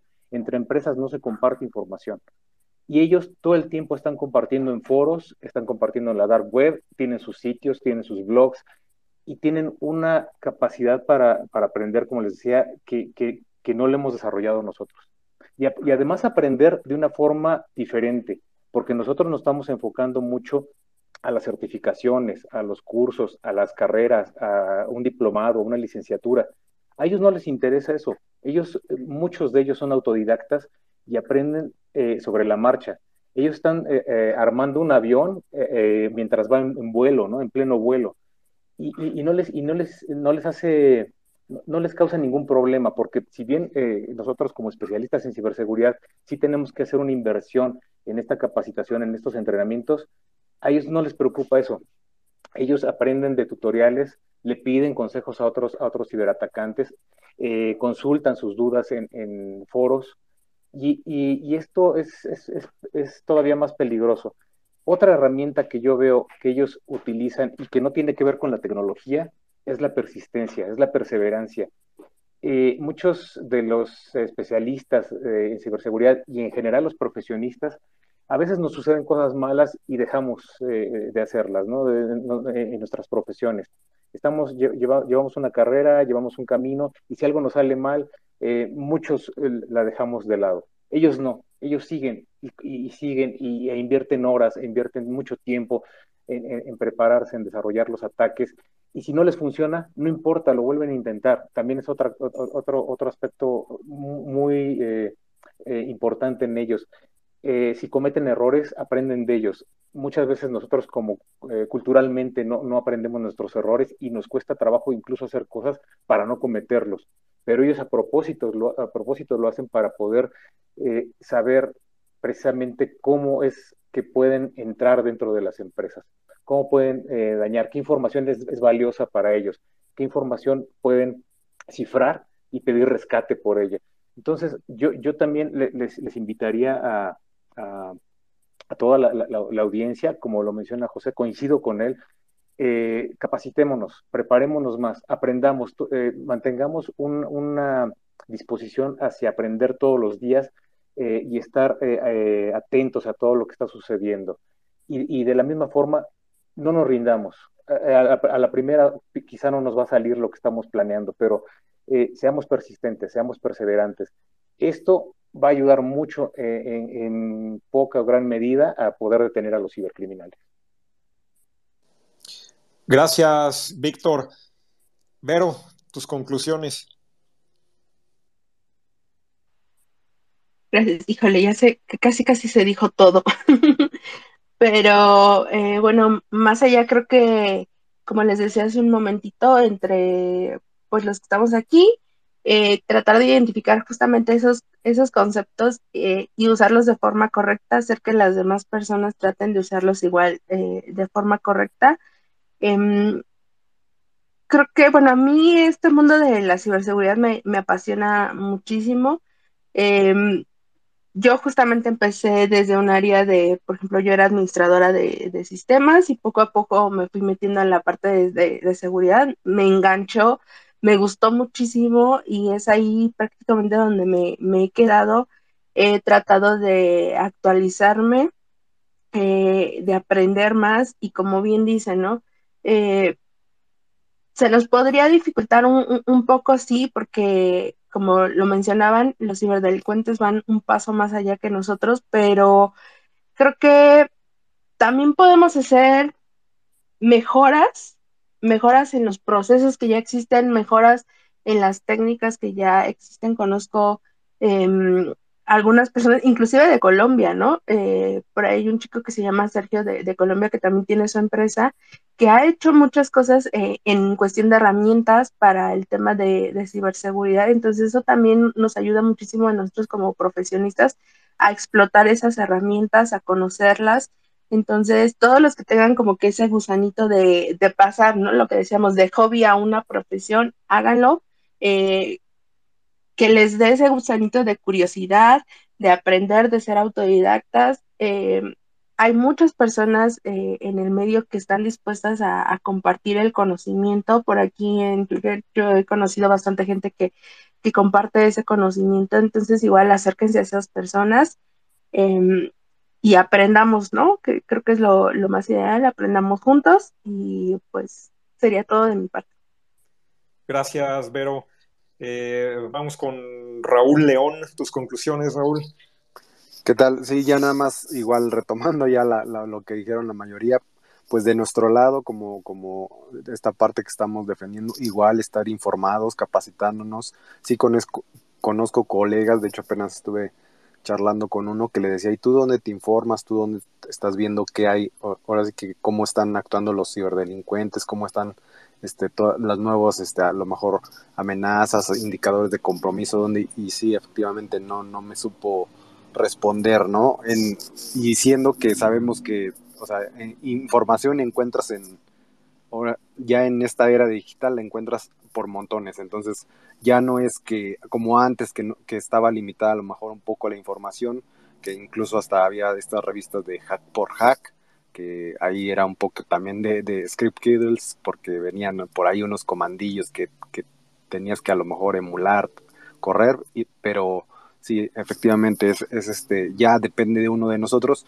Y también de nuestro lado es esta parte de educación, de educar que hacker no es lo mismo que un ciberdelincuente, también este, así como ya está muy este, usado el término de hacker para todo, también esta parte de ligar al hacker con este, el tipo con capucha, ¿no? Entonces, eso sí, no, ya, ya, ya no debería de estar pasando y pues en la medida de lo posible, este, ayudar a, los demás y también de nuestro lado, pues ir creciendo en, en cuanto a, ya, si se pueden, cualquiera de ustedes, pues obviamente una certificación, un curso, pero igual, no a lo mejor, como decía Víctor, no, al ciberdelincuente no le importa que tengas tu ISO este 27000, tu CISP, todo eso. O sea, ellos lo hacen este igual por este por eso a lo mejor sí económicamente los motivan, pero igual son persistentes, son este, necios, por así decirlo, y por eso logran lo que logran, ¿no?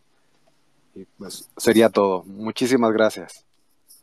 Gracias, Raúl León. Vamos con tus conclusiones, Raúl Lávalos.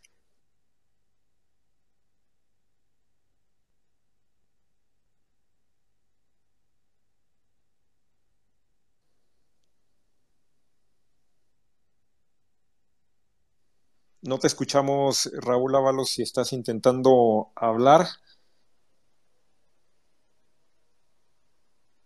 No te veo en, en mute, fíjate, no, no te veo silenciado, no, no aparece el micro eh, rojo cruzado. Eh, entonces, no sé, quizás eh, sea algún problema. ¿Ustedes escuchan a, a Raúl Ábalos? no, creo que desde hace rato ya tenía problemas con el audio. Bien, bueno, vamos a ver si, si ahorita puede resolverlo.